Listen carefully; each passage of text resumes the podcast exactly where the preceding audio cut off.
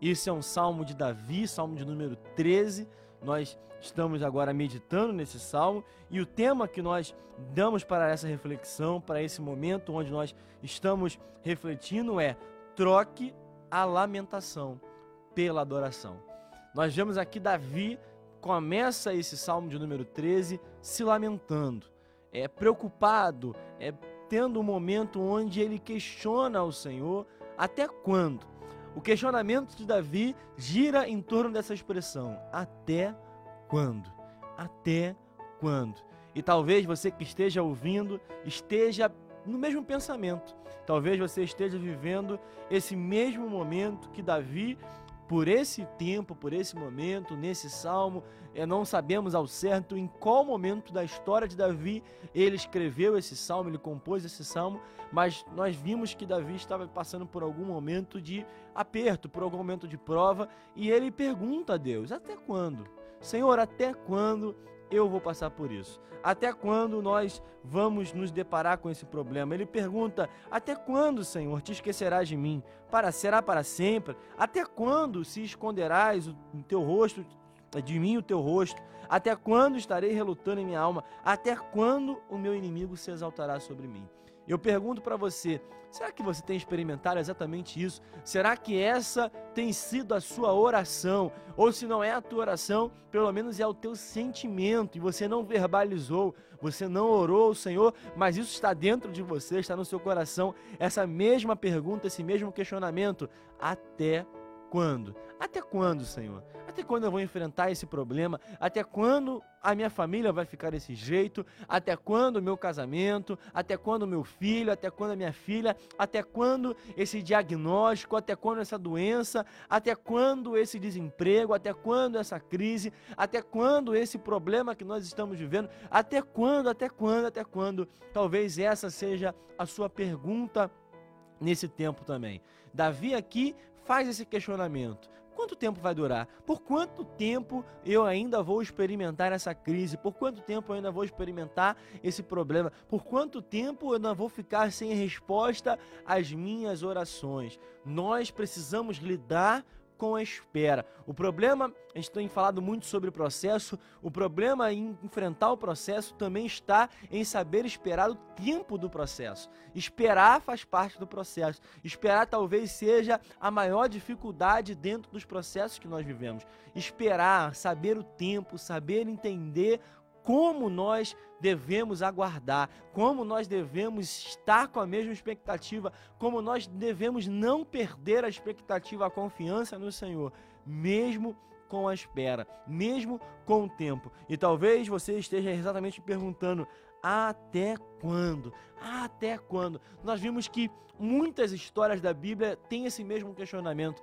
Abacuque, no seu livro, um livro que eu tenho muito carinho também, ele pergunta: até quando? Até quando, Senhor, nós vamos experimentar e nós vamos viver esse tempo que ele estava sendo também é, vivendo, estava sendo proposto a ele? E nós vamos ver também que Jó, nós falamos tanto sobre Jó, Jó olhava para o seu redor, olhava para a sua vida e também se questionava, Senhor, até quando eu vou viver isso? Até quando eu vou viver esse momento? E talvez você também esteja nesse tempo, mas eu tenho um desafio para te fazer. Eu tenho um desafio. Nós possamos trocar troque a tua lamentação por adoração. Troque esse momento de murmuração, troque esse momento de desespero, troque esse momento onde você tem questionado o Senhor pela adoração. E eu vou te dar alguns motivos para que você troque hoje a tua lamentação por adoração. Primeiro motivo, porque ele não se esqueceu de você. Irmãos, o Senhor nunca se esqueceu de você. A verdade é que, mesmo no tempo onde parece que ele está em silêncio, onde parece que ele está sem trabalhar, ele está trabalhando. Nós sempre ouvimos é uma canção que fala: quando ele fica em silêncio é porque ele está trabalhando. Então fique tranquilo, ele não esqueceu de você, ele nunca se esqueceu dos seus. Talvez nesse momento de desespero você esteja pensando exatamente isso: Senhor, por que o Senhor se esqueceu de mim? Até quando o Senhor vai se esquecer de mim? Não, na verdade é que não esqueceu. A, a Bíblia nos dá relato até de pessoas que falam, é, tem passagens na Bíblia que falam que o Senhor se lembrou, mas isso é uma visão humana, uma visão nossa. O Senhor não se esqueceu de nós, o Senhor não esqueceu a nossa causa. Na verdade, Ele está nos ensinando a lidar com a espera, a lidar com o tempo. Irmão, o Senhor não se esqueceu de você. Aqui temos Davi, um homem que era segundo o coração de Deus, se questionando até quando, até quando o Senhor se esqueceria dele. O Senhor não se esqueceu de Davi, o Senhor sabia muito bem qual era a trajetória de Davi, o Senhor sabia muito bem o que Davi experimentaria na sua vida, tanto em momentos bons, tanto em momentos ruins. Então, na verdade, o Senhor não se esqueceu de você. Fique tranquilo, no momento certo, Ele vai agir em teu favor. No momento certo, Ele vai agir pela tua causa. No momento certo, Ele vai aparecer e vai mudar a tua história. E aí eu penso que nós não podemos, nós devemos, na verdade, não nos esquecer que o Senhor é, não se esquece, não tem esquecido da nossa causa, lembrando do passado. Nós devemos sempre lembrar aquilo que o Senhor fez no nosso passado. Nós estamos aqui hoje, nós estamos de pé, nós estamos acordados porque nós somos um milagre. A tua vida é um milagre, a tua família é um milagre, o teu ministério é um milagre. Ah, irmão, só de nós acordarmos toda manhã, nós estamos experimentando um novo milagre, uma nova oportunidade que o Senhor nos concede quantas foram as maravilhas que o Senhor nos fez. Nós temos o livro de Lamentações, onde Jeremias se lamenta, onde Jeremias pergunta exatamente até quando, por quê, o que está acontecendo, mas ele fala que ele lembra exatamente das suas misericórdias, lembro daquilo que pode me dar esperança. O que nos pode dar esperança são as lembranças daquilo que o Senhor já fez em nossas vidas. Nós não vivemos de passado, mas o passado nos motiva, nos mostra que o Senhor é poderoso, que o Senhor luta por nós, que o Senhor já nos concedeu coisas extraordinárias e que, da mesma forma que o Senhor já fez no passado, o Senhor é poderoso para fazer no presente. Então, lembre-se daquilo que o Senhor fez, confie que Ele não esqueceu-se de você, confie que o mesmo Deus que fez no passado, Ele vai fazer no teu presente e no teu futuro. Segundo motivo, porque nele nós podemos confiar. Irmãos, confiança. Em quem nós estamos colocando a nossa confiança? Irmãos, talvez você tenha pensado, Senhor, mas parece que ainda não chegou, mas Ele prometeu algo para a tua vida ele vai cumprir. Se há uma promessa sobre a tua vida, eu tenho falado que somente uma pessoa, somente uma pessoa no mundo, somente um ser no mundo é capaz de anular os propósitos de Deus para a tua vida. Essa pessoa é você mesmo.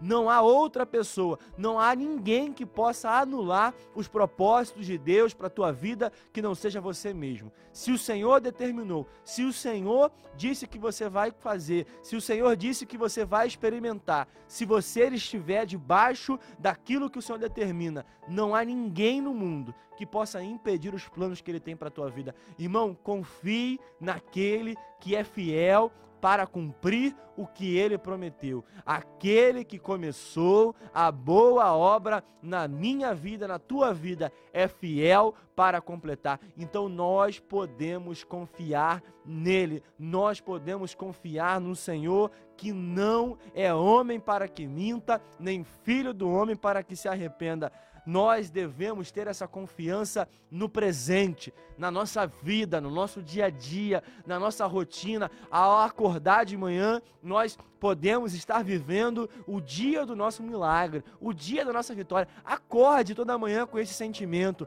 Hoje pode ser o dia do milagre, hoje pode ser o dia da vitória. Eu confio que o Senhor pode fazer hoje, eu confio que a minha resposta pode chegar hoje, eu confio que aquilo que eu estou esperando há anos pode chegar hoje, todo dia, você pode acreditar que é o dia do teu milagre.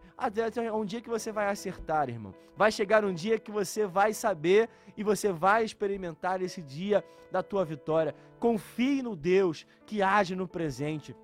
Nós falamos sobre as lembranças do passado, mas o nosso Deus não é um Deus que ficou no passado. Ele abriu o mar, ele fez o sol parar, ele curou, ele fez tantas coisas extraordinárias, mas o Senhor continua fazendo hoje. Ele não está preso ao passado. O teu Deus não está preso ao tempo. Então confie no presente. Troque a tua lamentação troque a tua murmuração, troque essa essa lamúria, esse choro hoje pela confiança no presente, pela adoração na confiança no que o Senhor pode fazer hoje na tua vida. E por fim, troque a tua lamentação por adoração, porque nós temos uma esperança para o nosso futuro. Nós nos movemos com uma esperança, nós nos movemos com uma expectativa. Por isso nós estamos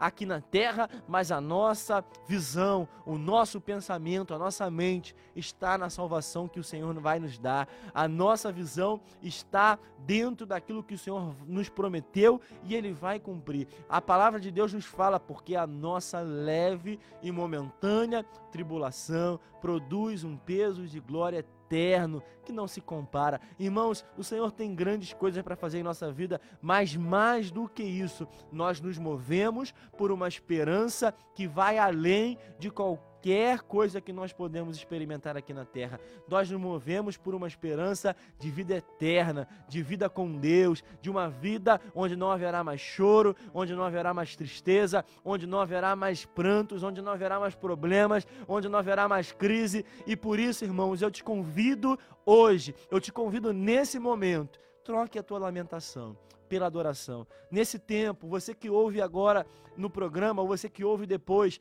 que você possa trocar hoje a tua lamentação pela adoração. Adore ao Senhor. Davi, no Salmo 13, começou se lamentando, começou se queixando, mas no verso 5 ele fala: Quanto a mim, confio na tua graça. Em outras versões, fala: Confio na tua benignidade. E a palavra usada para benignidade no hebraico também significa conserto. Ele é um Deus de aliança, ele é um Deus de pacto, ele é um Deus que promete e cumpre. Então você pode falar: Quanto a mim, eu confio no Deus que fez a promessa, eu confio no Deus que cumpre o que ele promete. Que o meu coração se alegre, que o meu coração tenha alegria, que o meu coração tenha expectativa na tua salvação. Verso 6: Cantarei ao Senhor porque ele tem me feito bem. Irmãos, levante um louvor hoje, levante uma canção de adoração ao Senhor por tudo que ele já fez, por tudo que ele pode fazer e por tudo que ele vai fazer na nossa vida.